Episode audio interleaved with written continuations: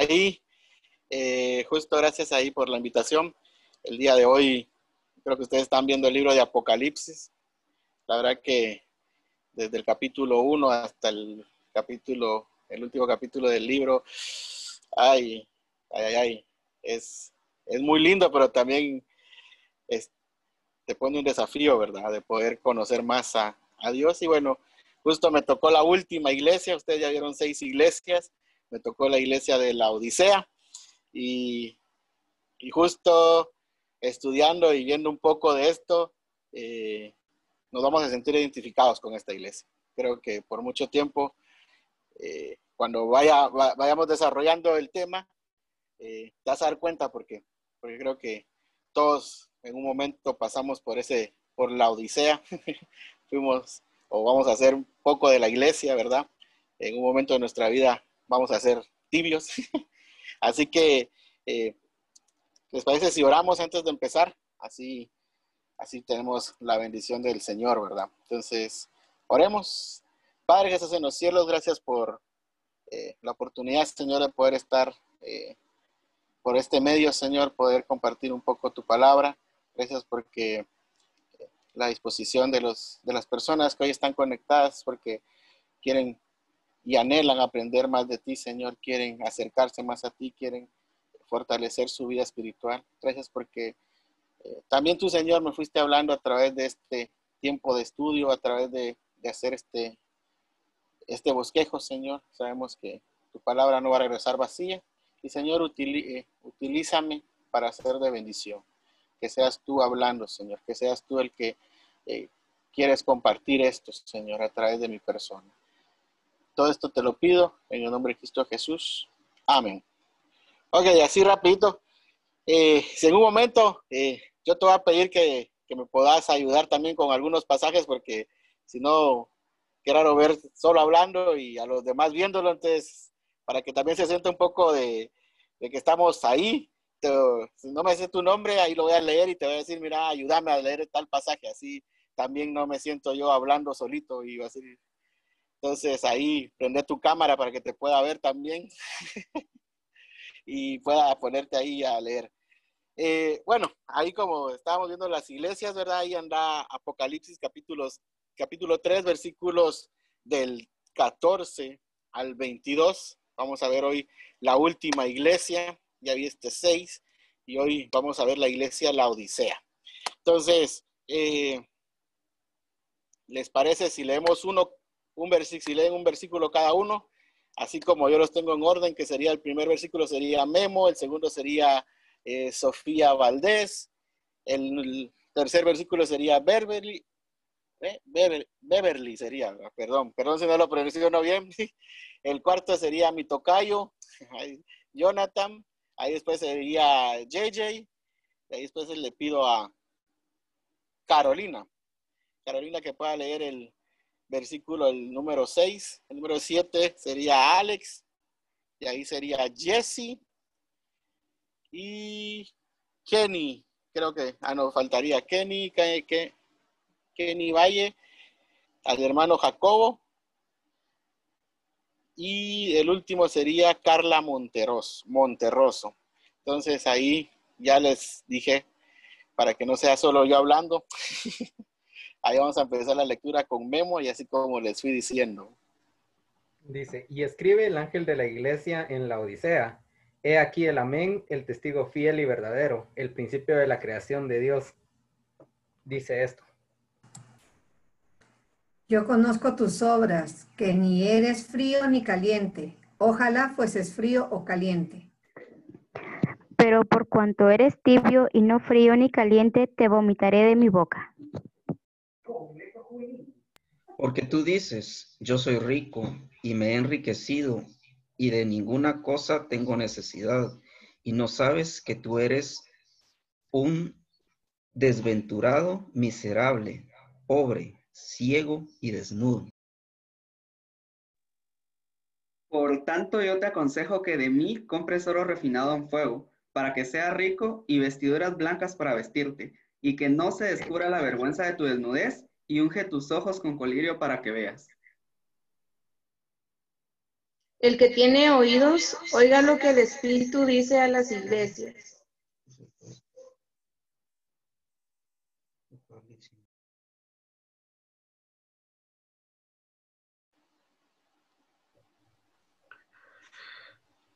Todos los que salgan vencedores se sentarán conmigo en mi trono, tal como yo salí vencedor y me senté con mi Padre en su trono.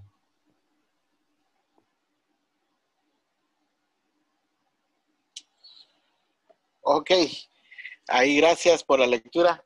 ¿Se dan cuenta? Eh, creo que esta iglesia fue un poco más, más dura el Señor, ¿verdad? Con el trato para esta iglesia, ¿verdad? Eh, creo que se quitó y sacó la vaina y le dio duro, diciéndole en algunos versículos, ¿verdad? Pero, ¿sabes? Para ponerte un poco en contexto, por qué es que el Señor les dice esto, eh, ¿sabes? La iglesia o, o la ciudad, la Odisea, fue fundada por Antíoco II en el año 261 o 240, 245 antes de Cristo y se llamó así en honor a su esposa. Por eso es que se llamaba la Odisea o porque su esposa se llamaba Laudice. No sé si está bien pronunciado, ¿no?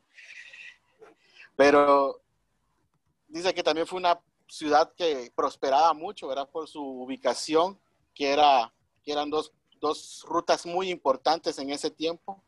Eh, en aquellos días también era uno de los centros comerciales más ricos de Asia Menor, además de un famoso centro bancario. Tal era su riqueza que cuando la ciudad fue destruida, mira, fue destruida en el año 60 antes de Cristo, no tuvieron necesidad de pedirle ayuda a Roma, sino ellos mismos, por lo que ellos podían producir, porque era una ciudad pudente, ellos mismos se levantaron, no necesitaron ayuda de nadie más.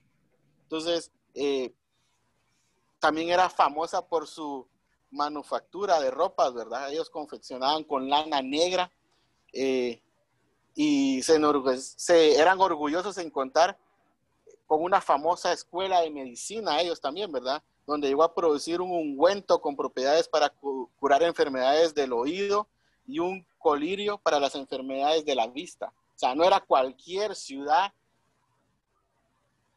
ciudad, eh, diríamos, pobrecita, ¿verdad? Era una ciudad eh, pudiente, una ciudad que, que no, económicamente no tenía una necesidad. Económicamente era una ciudad que podía sostenerse sola, que no necesitaba ayuda. A tal punto que uno de los detalles muy importantes que a mí me llamó la atención y así estudiándolo aquí aprendí, es que ahí en la Odisea había una, colonia, una colonia de 7000 judíos. Había una colonia. Yo me quedé admirado, no, no, sabía ese dato. Ahí estudiando esto aprendí también este dato de una colonia de siete mil judíos a quienes se les concedió, o sea, les dieron el permiso y el derecho de conservar sus propias costumbres.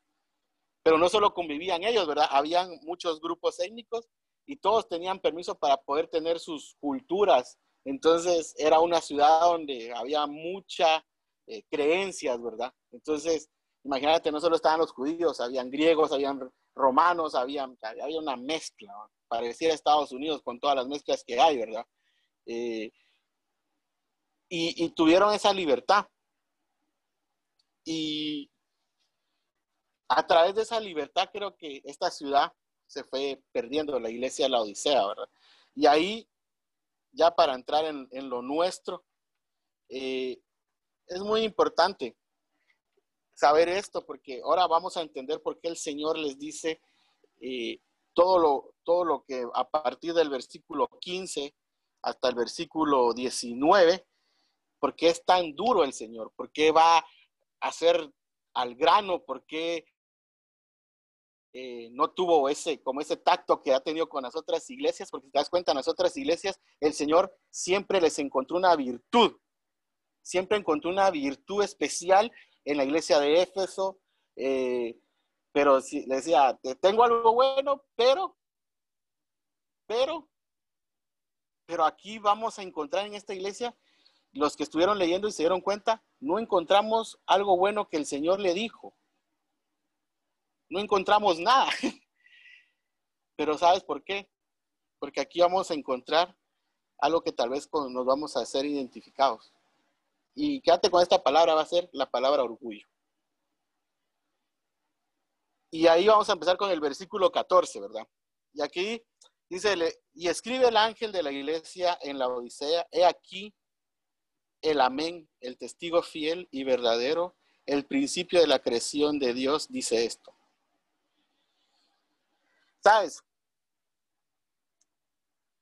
Como en ocasiones anteriores, el remitente de la carta va a ser el Señor Jesucristo, quien se vuelve a presentar con algunas de las frases con las que ya fue descrito en el capítulo 1, ¿verdad? Dice, y escribe el ángel de la iglesia, lo dice aquí, el amén, el testigo fiel y verdadero, el principio de la creación de Dios. Todos estos, este- el, siempre el primer versículo siempre se presenta, va, y escribe el ángel, y escribe el ángel. Hizo las mismas presentaciones. Dice, y he aquí el amén y el testigo fiel y verdadero. Esta expresión subraya la fidelidad de Dios en todas las promesas. Son firmes e in- incomovi- inconmovibles. Él es el que gar- garantiza los pactos. Y cuando, cuando me veo esto, ¿verdad? He aquí el amén y el testigo, me viene un versículo. Y ahí, segunda de Corintios 1 a 20 dice, porque todas las promesas de Dios son en Él, sí, y en Él, amén. Todo lo que el Señor nos va a prometer, van a ser, se van a cumplir. Porque Dios no se puede, eh, o sea, mentiría si te dice sí, después te dice no, ¿verdad? No es como nosotros. Nosotros somos los infieles. Y esta iglesia tenía ese problema, ¿verdad? Eh, completamente al interior. Cristo es el fiel y, y verdadero testigo. Entonces, ¿qué pasa? El Señor contrasta con el carácter y la infidelidad de los cristianos en la Odisea. Ellos deberían recordar esto. El Señor es fiel. Por eso comienza así. El principio de la creación de Dios, de Dios, perdón, dice esto.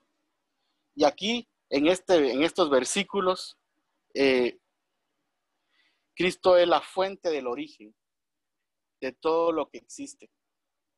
Y por esa razón Él encuentra sentidos a todas las cosas, porque Él es nuestro origen, Él es todo, Él es el principio, Él es el fin. Y Colosenses 1, 16 dice, porque en Él fueron creadas todas las cosas que hay en los cielos y las que hay en la tierra, visibles e invisibles, sean tronos, sean dominios, sean principados y sean potestades, todo fue, fue creado por medio de Él y para Él. Por eso, aunque tuviéramos todas las cosas que pudiéramos desear en este mundo, pero si no las tenemos es porque el Señor no nos las quiere dar. Y con esta iglesia tenía todo, porque era una, era una nación, era un pueblo que económicamente estaba bien. Tenían todo humanamente, pero a la larga no tenían nada, porque no tenían a Cristo. Y acá es donde nos vamos al primer, cuando Cristo va a reprender a su iglesia. Y ahí le voy a pedir a, a Damaris Panjoj, le voy a pedir a Damaris que nos pueda leer del versículo 15 al 17. Y vamos a ver cómo Cristo va a reprender a esta iglesia. Y vamos a ver que desde ahí no empieza algo, algo como un piropo, sino va directo al hueso, diríamos aquí en Guate, ¿verdad? Va, a dar con el machete y no va a parar. Entonces, ahí, Damaris, si puedes ayudarme con la lectura.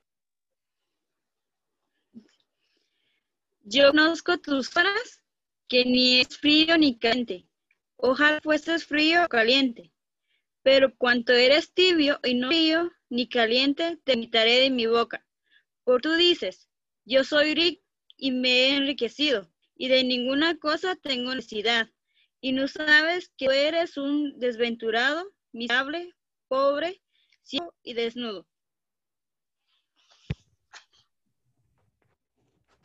Gracias, Damaris. Y, viste, no hay una sola palabra de alabanza para la iglesia. No hay nada. De una vez fue al grano. Mira, dice, yo conozco tus obras, ni eres frío ni caliente. El Señor conoce nuestras obras, lo que siempre vamos a mostrar el verdadero estado espiritual. El Señor va a conocer tu corazón. Conocía el corazón de esa iglesia. Las palabras pueden decir mucho, pero sabes, al Señor no podemos engañar. Y esta iglesia no pudo engañar al Señor. Por eso el Señor les dice, yo conozco tus obras, ni eres frío ni caliente. Ojalá fueses frío o caliente. Y, y esto nos recuerda que el Señor no vio ni un fruto. No vio algo que fuera especial de esa iglesia. Esa iglesia fue perdiendo, fue perdiendo hasta el punto de volverse tibios. Y, y es importante porque imagínate, en Mateo 7:16 dice, por su fruto los conoceréis, nos habla, ¿verdad? Y aquí no había un fruto, no había algo que el Señor pudiera decir, hay esperanza, ¿verdad? Puedo lavarlo. No, no había.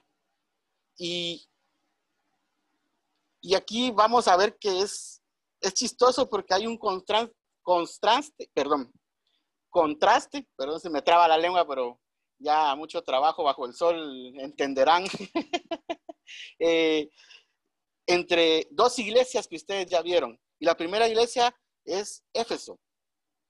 La, la iglesia de Éfeso era, odiaba las falsas doctrinas, pero no amaba a las personas.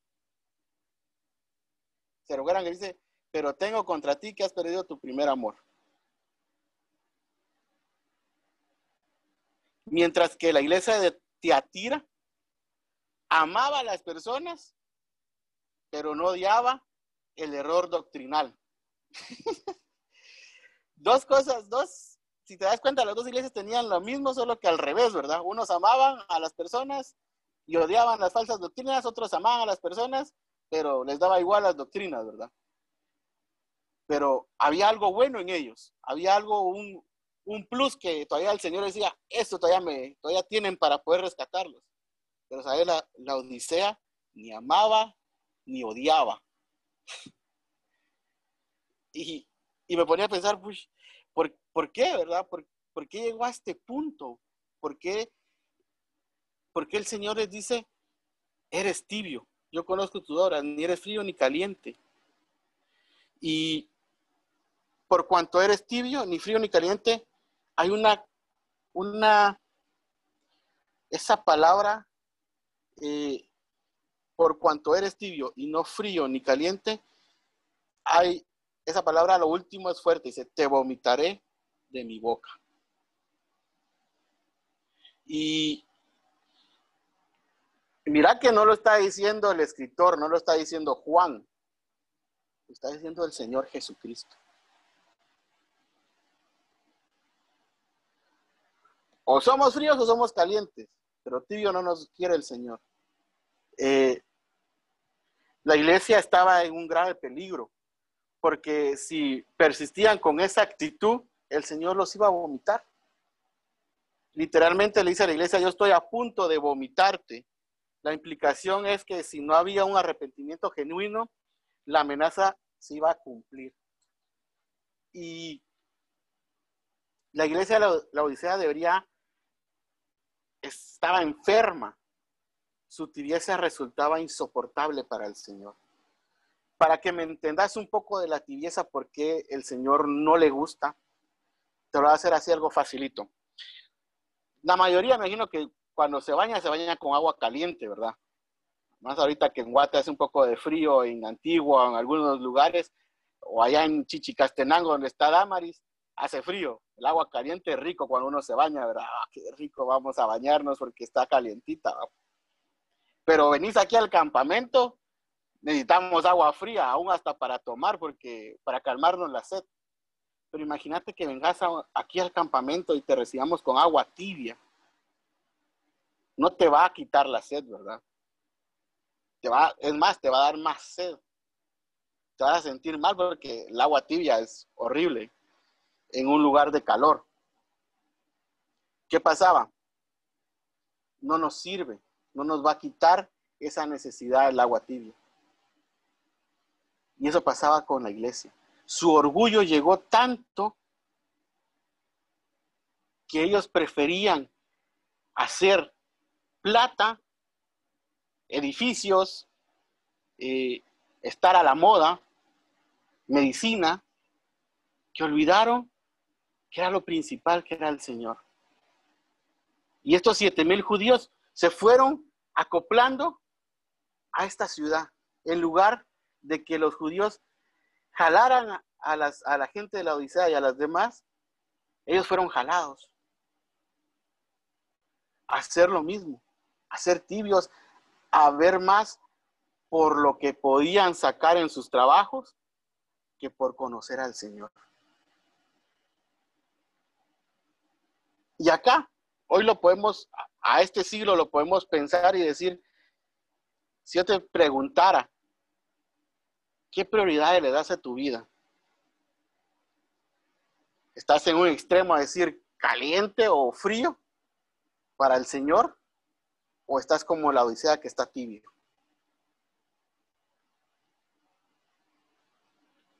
Y eso me venía recordando a mí cuando yo estaba en básicos. Yo era tibio, te voy a decir, porque eh, en un momento de mi vida yo era un hipócrita. Sábado y domingo yo era cristiano y de lunes a viernes era el más perdido del colegio. ¿Por qué? Porque yo me quería parecer más al mundo y no a Dios. Y esta iglesia llegó a ese límite, querer parecerse a lo, que, a lo que estaban viviendo en ese tiempo. Por eso el Señor dice, te vomitaré. Porque ya era mucho, ya era eh, pasarse de olvidarse quién era Dios. Ya no le daban la prioridad. Su orgullo por tener plata se fue olvidando. Y sabes, quiero hacerte o preguntarnos en qué consiste la tibieza. Yo aquí anoté algunas cosas, ¿verdad? Eh, implica indiferencia por las cuestiones espirituales. Las personas no se preocupan por la enseñanza bíblica. No les importa si hay errores doctrinales y tampoco se preocupan por combatirlos. Falta de compromiso por la obra del Señor, despreocupación por el crecimiento espiritual personal.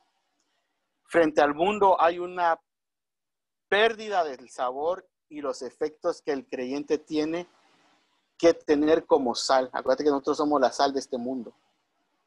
Se llega a un punto donde el creyente se confunde con el mundo. Lo que yo te decía. Y un momento con, me confundía, no parecía ser un hijo de Dios, parecía ser un mundanote más. Y tampoco actuamos como luz. Describe a un cristiano sin entrega verdadera, hipócrita, falso, mecánico, y mezclado con el materialismo, perdón, se me traba la lengua muchas veces. Eh, a veces, por querer tener lo que el mundo ofrece, nos hacemos a un lado de lo que Dios nos va a ofrecer. Y hay que tener mucho cuidado. Esta iglesia prefería los placeres que daba el mundo. Esta iglesia prefería eh, tener plata que tener una comunión con Dios. Y esta es una condición peligrosa, ¿verdad? En la que no hay ninguna garantía de auténtica vida espiritual. Puesto que lo, lo mismo puede describir un cristiano mundano como un profesante no nacido, ¿verdad? Lo mismo podemos ser alguien que no tiene a Cristo porque le da igual que nosotros, los que tal vez tenemos a Cristo, pero preferimos las cosas que hay en el mundo. Dice, tú dices, ahí hay otra frase, ¿verdad?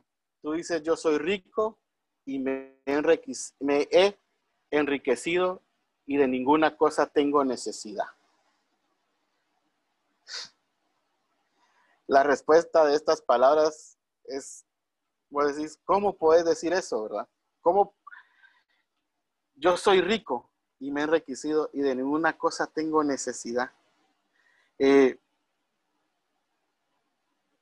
acuérdate que habían personas de mucho dinero que ellos creían por lo que ellos eran.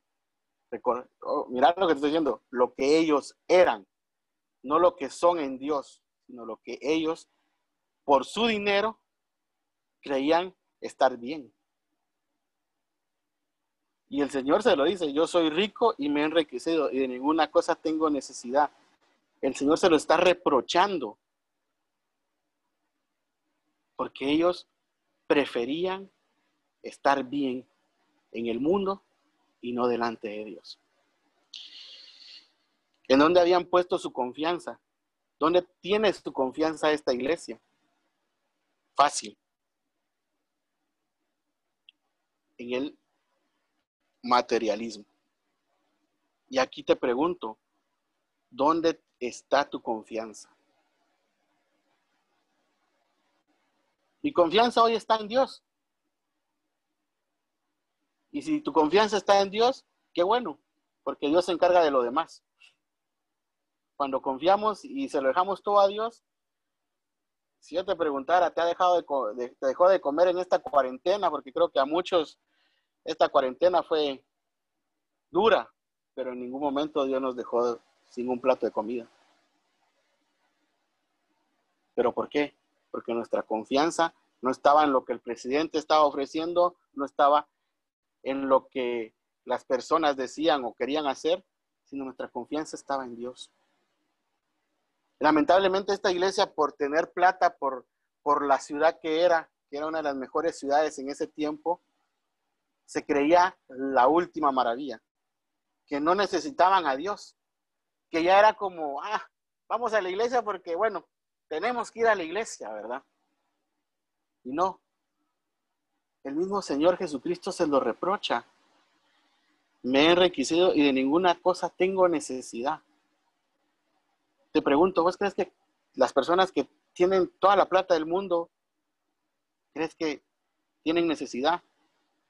Sí, necesidad de conocer a Cristo. Podemos tener todo, pero a la vez no tenemos nada si no tenemos a Cristo en nuestro corazón. Y esta iglesia fue apagándose, fue apagándose, fue perdiendo el primer amor. Preguntémonos, ¿estamos perdiendo nosotros el primer amor? Y cuando perdemos nuestra confianza en Dios, ¿sabes qué nos pasa? Nos lleva a un desastre espiritual. Y este desastre espiritual, en lugar de la dependencia del Señor, ellos habían llegado a sentirse tan seguros de sí mismos y de sus recursos que hasta habían excluido al Señor de sus vidas.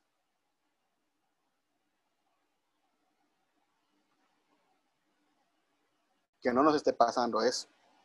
No excluyamos al Señor de, nuestra vida. Mejor excluyamos cosas que sabemos que nos van a llevar a pecar. Esta iglesia perdió su enfoque. Que nosotros no perdamos. Y dice, y no sabes que tú eres un desventurado, miserable, pobre, ciego y desnudo. Ya parece una canción esto, ¿verdad? Y la haces y, y, te quedas, pero ¿por qué les dice esto el Señor, verdad? Eres desventurado, miserable, pobre, ciego y desnudo. Los, los, creyentes no tenían una percepción adecuada de su verdadera situación. Su riqueza les había dado una falsa sensación de seguridad. O sea, por lo que ellos tenían, ellos se creían la última maravilla. Tal vez creían que se les debía envidiar por lo que tenían, pero en realidad, sabes, el Señor ni siquiera eran dignos de tener una compasión por el corazón que ellos ya tenían. Y el, donde eh, radicaba uno de los problemas más graves de ellos era porque estaban ciegos. Ciegos, ¿por qué? Porque olvidaron cuál era su primer amor. Ciegos que lastimosamente el Señor se los tenía que decir. ¿Te imaginas que el Señor venga y te diga a vos, personalmente estas palabras. Yo conozco tu obra, ni eres frío ni caliente, te vomitaré. Estás ciego. A mí me daría vergüenza que el Señor me dijera eso. Pero era tanto el orgullo de esta iglesia que no reaccionaba, que no reaccionaba, aún siendo el Señor Jesucristo el que estaba hablando. Y eran merecedores de lástima. Por eso te decía, ellos solo tenían el dinero, eran unos pobres ricos, porque solo tenían lo material, pero les hacía falta lo más importante, porque espiritualmente ellos tenían una bancarrota no les importaba eh, nada más que acomodarse al mundo. Por eso el Señor les dice eso, ¿verdad? Y sabes, después de que los exhorta y les dice, eh, no sean ciegos, el Señor es tan bueno, tan bueno con esta iglesia, que aún les da una oportunidad de arrepentimiento. Y, y viendo esto, ahí le voy a pedir a, Memo si me puede leer los versículos del 18 al 19 de, esta carta de Apocalipsis 3, 18 y 19, y vamos a ver que todavía le hace un, llamamiento al arrepentimiento el Señor a pesar de, de esta iglesia orgullosa. O sea, el Señor es tan bueno que todavía les da chance a que se arrepientan. Entonces ahí le voy a pedir a Memo si puede leer. Por tanto, yo te aconsejo que de mí compres oro refinado en fuego, para que seas rico y vestiduras blancas para vestirte y que no se descubra la vergüenza de tu desnudez, y unge tus ojos con colirio para que veas. Yo reprendo y castigo a todos los que amo. Sé, pues, celoso y arrepiéntete. Eh, gracias, Memo. Ahí vemos la primera fase, ¿verdad? Dice, eh, por lo tanto, dice, yo te aconsejo que de mí compres oro refinado en fuego para que seas rico. Estaban tan ocupados en su vida ganando dinero y comprando cosas que habían desestimado lo principal, ¿verdad? Que era el negocio de la vida. Y era el oro divino. Por eso el Señor les habla con algo que tal vez ellos puedan decir, clic, me está hablando el Señor a mí. Y no sabían, ¿verdad? Más que saber hacer sus riquezas. Y si me puede Yeye ayudar en Colosenses capítulo 2, versículo 3. Y vamos a ver cómo el Señor, ¿por qué es que les dice esto, verdad? El oro refinado. Dice sí, ¿en quién están escondidos todos los tesoros de la sabiduría y del conocimiento? En quién están escondidos todos los tesoros, ¿verdad? Ellos no lo sabían, pero sus ilusorias riquezas no eran dignas de ser comparadas con todos los tesoros y las sabidurías que el Señor tenía escondidas para ellos. Por eso es que el, Señor les dice, compra, compra mi oro refinado. Ahora el Señor les hace una oferta de gracia. Por lo tanto, dice, yo te aconsejo de mí compres oro refinado. Esto sería un lenguaje que ellos iban a entender porque era algo que siempre manejaban, ya que era una ciudad comercial. Eh, pero el problema es que en realidad la iglesia estaba en bancarrota espiritual y no entendían cómo comprar, ¿verdad? Pero la oferta del Señor sigue siendo la misma. El Señor todavía le estaba haciendo esa oportunidad que ellos se pudieran arrepentir a pesar de que fue duro con ellos, sí, ¿verdad? Como un padre. Aquí creo que ninguno tiene hijos o sí tienen algunos hijos. Eh, ahí está, ¿verdad? Sofía y, el tocayo, lo voy a decir el tocayo. Eh, ustedes, a pesar de todo, siguen amando a sus hijos, aunque les hagan travesuras, aunque hagan cualquier cosa, siempre está el castigo, está la corrección, pero el hijo se arrepiente y pide perdón, ¿verdad? Y el Señor eso buscaba de esta iglesia, que se arrepintiera. Imagínate, todavía les da chance, a pesar de que eh, les dijo que los va a vomitar, que, eran tibios, que, que por cuanto dice yo soy rico, no necesito ayuda de nadie. Todavía, todavía el Señor tiene compasión y les da esa, esa oportunidad de que se arrepientan. ¿Cuántas veces nosotros nos hemos que tenido que arrepentir de lo que hemos hecho delante del Señor? El Señor nos deja esa libertad, pero vemos que esta iglesia le costó. No hemos visto nada de que el Señor pueda decir alusión a algo bueno de ellos. Todo era malo. Pero aún en todo lo malo que tenía esta iglesia, Dios tenía todavía la esperanza de un arrepentimiento. Eh, por eso les habla de sus vestiduras, ¿verdad? Vestiduras blancas para vestirte y que no se descubra la vergüenza de tu desnudez. Como ya hemos comentado, era famosa por hacer su ropa, ¿verdad? Era una ciudad donde confeccionaba ropa con la lana negra, o sea, eran modistas, ¿verdad? Imagínate, tenían, no tenían necesidad, pero el Señor, estas vestiduras era para cubrir y limpiar su pecado. Acuérdate que a nosotros quien nos limpió con estas vestiduras fue el Señor. Jesucristo hubo un sacrificio. Él se sacrificó por vos y por mí, y Él se sacrificó por esta iglesia. Por eso Él les estaba dando estas vestiduras blancas para que ellos pudieran cambiar, pudieran eh, olvidar ese orgullo que ellos tenían por lo que ellos tenían. El Señor quería que esta iglesia tuviera ese amor, esa pasión que tenía Éfeso por las personas, perdón, por cómo era Teatira, por las personas, y esa pasión por las falsas doctrinas que tenía Éfeso. Les da una oportunidad, les da chance de que puedan arrepentirse. Unges y unges tus ojos con colirio para que veas. El colirio que también se producía en la, Odisea nunca lograría mejorar su visión espiritual. Por eso, lo que aquí se le ofrece al Señor es el verdadero discernimiento espiritual que viene a través del Espíritu. El Señor les quería abrir su, sus ojos, que ellos vieran realmente que era lo más importante.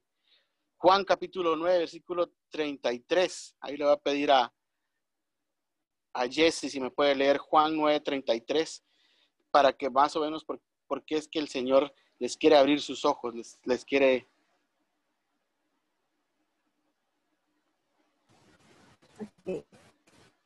Juan 9:23 dice así. Por eso dijeron sus padres, edad tiene, preguntarle a él.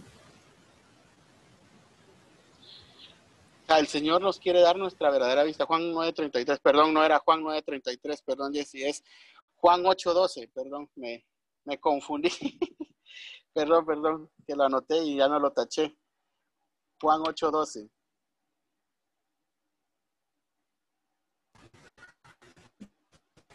Juan 8:12.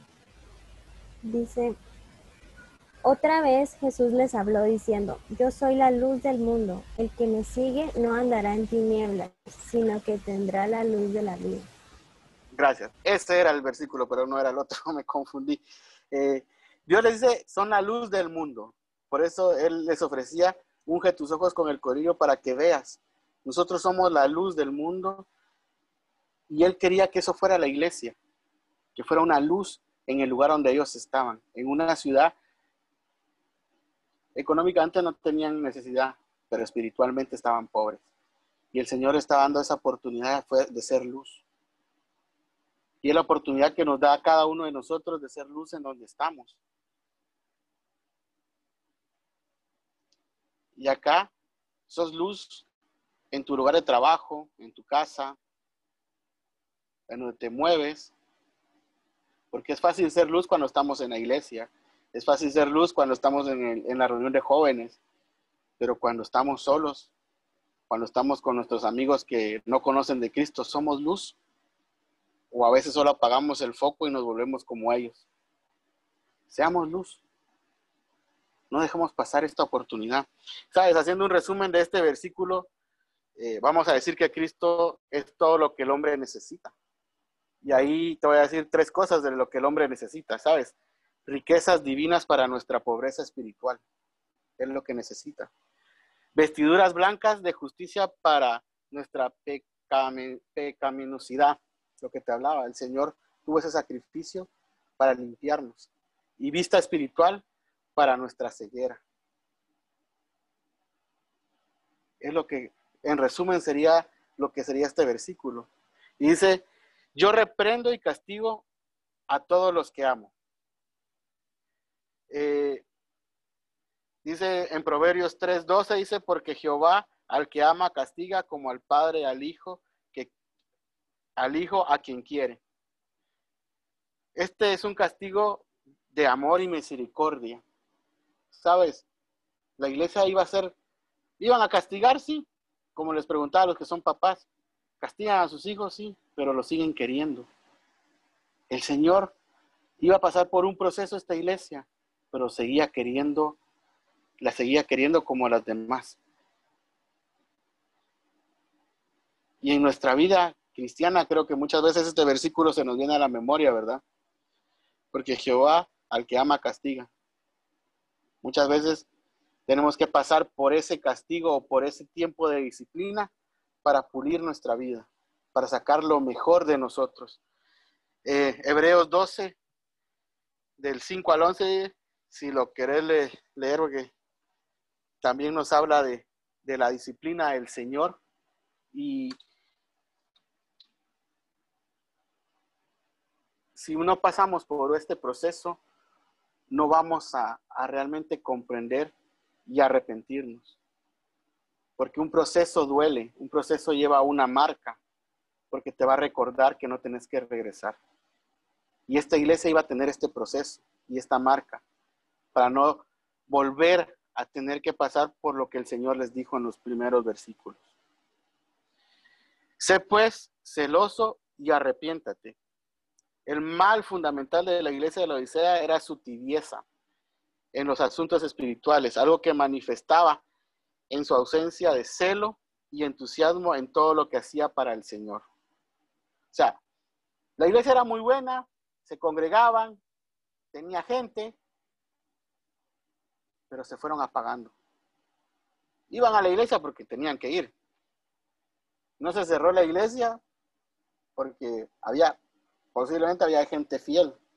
La Biblia no lo menciona, pero posiblemente por eso pudo haber gente que sí estaba comprometida con el Señor. Pero sabes, sé pues celoso y arrepiéntete. El Señor dándonos una y otra oportunidad, ¿verdad? Y si no tenemos eso, chicos, de arrepentirnos, por más que hagamos, por más que deseemos trabajar para el Señor, no lo vamos a lograr hacer al 100% porque no lo estamos haciendo con el corazón adecuado. La iglesia pudo haber sido una linda iglesia estructuralmente, pero por dentro estaba vacía. No había un arrepentimiento. Ellos seguían su vida. Y todavía el Señor les da otra exhortación en el versículo 20. Dice aquí, yo estoy a la puerta y llamo. Si alguno oye mi voz y abre la puerta, entraré a él, cenaré con él y él conmigo. O sea, estaba tan grave la situación en la Odisea que el Señor ya no estaba ni en medio de la iglesia. Imagina, el Señor ya estaba, me imagino cuando los papás ya están cansados de que los hijos no hacen caso, ahora estaban con los pelos en la, en la punta, digo, ay, ¿qué hago con este, verdad? Yo, si les cuento, yo les di canas verdes a mis papás en el colegio y, y me imaginaba al Señor Jesús, ¿verdad? O al, diciendo, uy, ¿por qué? Ya no era el centro. Imagínate, el Señor ya estaba, ya no estaba ni en la iglesia, o sea, estaba afuera porque les hace el llamado. He aquí yo estoy a la puerta y llamo. era, tanta, era tanto el orgullo que el Señor se salió de la vida de ellos. Y los está llamando otra vez. Hoy nosotros examinémonos. ¿Será que el Señor nos está llamando porque se, ya nosotros lo hemos sacado de nuestra vida? Si alguno oye mi voz y abre la puerta, entraré. ¿Cómo podía? El Señor todavía, todavía tiene misericordia, todavía, todavía está dándole como un chancecito a la iglesia para que entren.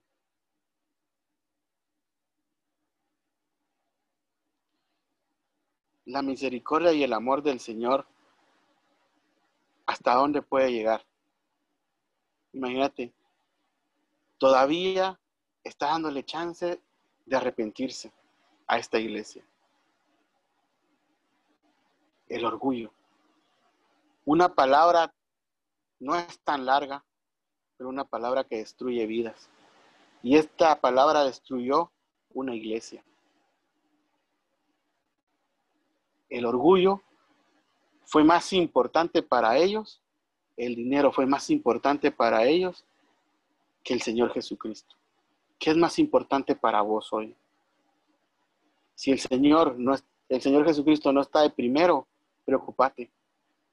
No sea que estés como esta iglesia, que el orgullo está dejando que el Señor esté afuera. Como dice el versículo 20, Él está tocando. Está tocando. Examinémonos. No seamos como la Odisea. Y mira una promesa que él le hace en el versículo 21, ya vamos a ir terminando, dice, al que venciere, le daré que se siente conmigo en mi trono, así como yo he vencido y me he sentado con mi Padre en su trono. Cristo venció el pecado. Acuérdate, Cristo, cuando el Señor Jesús estaba en el desierto, en, en los, cuando hizo el ayuno de 40 días y 40 noches, ¿verdad? cuando terminó, el, Satanás vino y lo tentó y el Señor Jesucristo le respondió con la palabra de Dios, ¿verdad?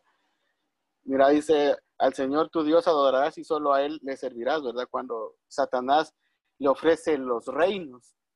Ahí eso lo puedes ver en Mateo capítulo 4 del 8 al 10. Al que venciere, le daré que se siente conmigo en mi trono. ¿Qué va a vencer? ¿Qué tenemos que vencer? Nuestro orgullo, el orgullo que esta iglesia tenía. El Señor todavía tenía una esperanza en esta iglesia. El Señor tiene esperanza en nosotros. Pero nosotros tenemos que vencer. Tal vez no es el orgullo, pero cada uno de ustedes se conoce. Cada uno de ustedes sabe qué es lo que tiene que entregarle al Señor. Y esta iglesia lo tenía que entregar eso, el orgullo. Todavía el Señor tiene esa oportunidad de poder acercarse y irlos a buscar. Y, sabes, hay un, llamamiento a escuchar la voz del Señor. Cuando nosotros ya realmente le damos al Señor, y es en el versículo, versículo 22, dice, el que tiene oído, oiga lo que el Espíritu dice a las iglesias. Como terminan las otras seis iglesias, ¿verdad? Dios todavía tiene esa oportunidad de poder darle chance de arrepentirse. Cada una de las iglesias recibió este, este final, pero eran diferentes, eran unas, eran cartas diferentes, ¿verdad? Con un propósito diferente.